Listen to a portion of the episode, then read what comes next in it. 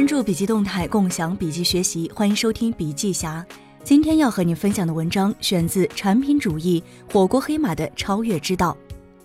巴奴火锅创始人杜忠斌提到，产品主义绝不是做好产品这么简单，而是要用品牌思维、战略思维、极致思维、信念思维来重新认识和解构产品。产品是入口，背后有很多有形和无形的支撑。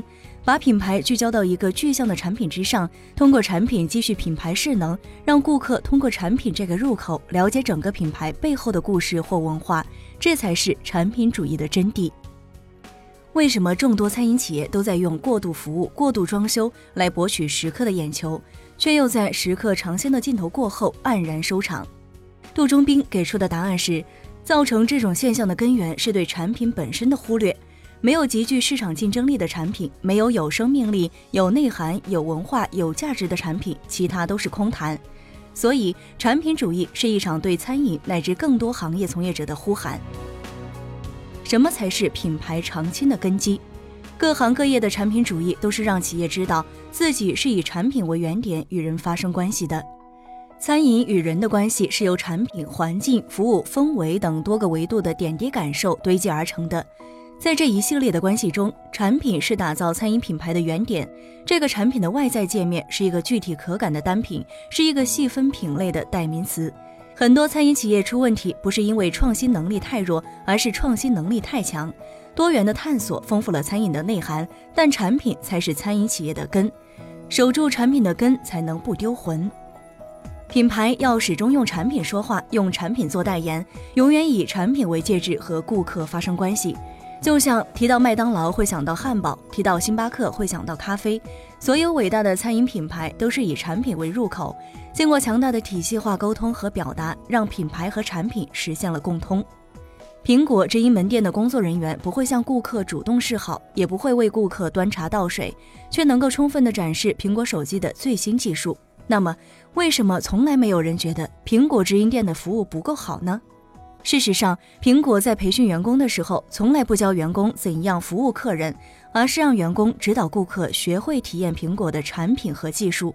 有人说，高端餐饮不好做是受到了反腐的影响，但大董烤鸭店却是在反腐出来之后逆势上扬。大董的标签是烤鸭，也是产品。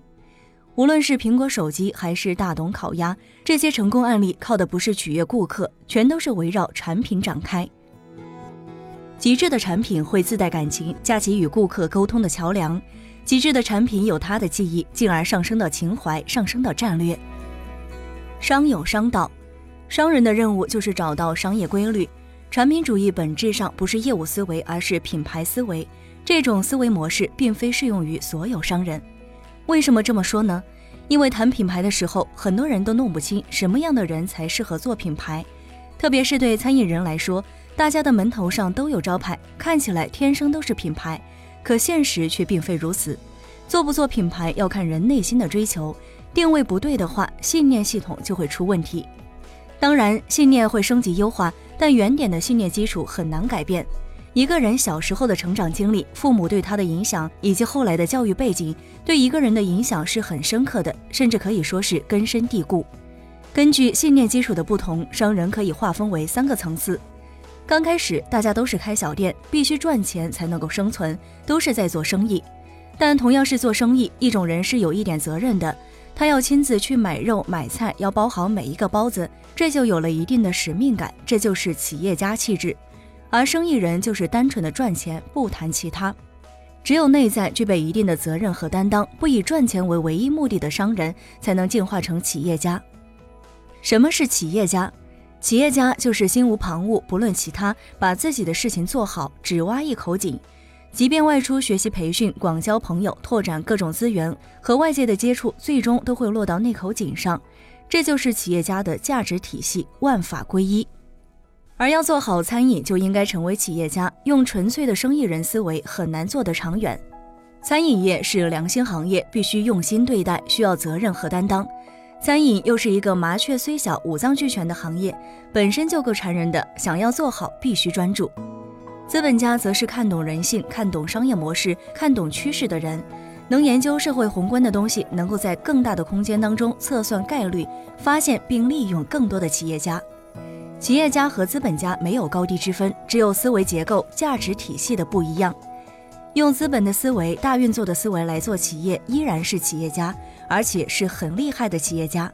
因为投资不是他的本质，整合来的资源再应用到那口井上滋养它，这才是本质。企业家的本质就是创业家，永远在创业的路上，而创业是一个从无到有、从小到大、从弱到强的过程。实现从无到有，首先要确定干什么，要把自己是干什么的说得清清楚楚，这就是界定业务。实现从小到大，从小包子店做到包子连锁，必须要有实施的步骤，这就是确定战略。还要把自己想要干成什么样子想清楚，这就是明确使命。而由弱到强，希望产生什么样的社会影响，这就是树立愿景。明确了产品第一，赚钱第二。明确了产品主义是一种品牌思维，那么该如何做品牌？一个品牌的四面镜子，第一个方面是焦点是否清晰。产品焦点是餐饮品牌的根，是餐饮企业必须守的正。比如老孙家的羊肉泡馍、蔡林记的热干面等等。如果品牌定位不能聚焦到产品上，它的力量就相对单薄了。如果没有清晰的种子，只从服务或者是装修上驱动，也能有结果。但是看那些仅在装修等细枝末节上加力的品牌，怎么扑腾也走不长远。不难发现，在根部施肥才是最长久的。只有焦点收缩，力量才能扩大。焦点一旦改变，企业经营肯定是要出问题的。第二个方面，属性是否异化？产品焦点是餐饮企业品牌的根，产品属性则赋予了品牌文化的内涵。两者相互作用，构成了品牌的竞争力。品牌要保持长久的生命力，必须避免属性异化。很多品牌出现问题，就是在发展的过程当中，老板对他原来的东西不自信了。所以，战略是一种方向感，是一种取舍，是良好心态的放大。第三个方面，能否控制住流行？流行是指社会上一段时间内出现的事物、观念、行为方式等，被人们接受、采用，进而迅速推广，直到消失的过程，具有标新立异、病毒式传播、短暂易逝的特点。品牌建设是一种复杂的长期系统性动员，必须要做好加法，再做乘法。如果加法做不好，就去做乘法，不断调高顾客的期望值，让顾客的实际体验和预期不匹配，顾客就会弃你而去。品牌的命运是多个量变互动的结果。如果前面是负数，乘上越大的数字，负的就越多，品牌死的就会越快。第四个方面，是否防止老化？品牌有成长规律，也有衰退规律，既要控制流行，也要防止老化。老是一种濒死病，防止老化是所有企业乃至有机生命体抗衰退的共同课题。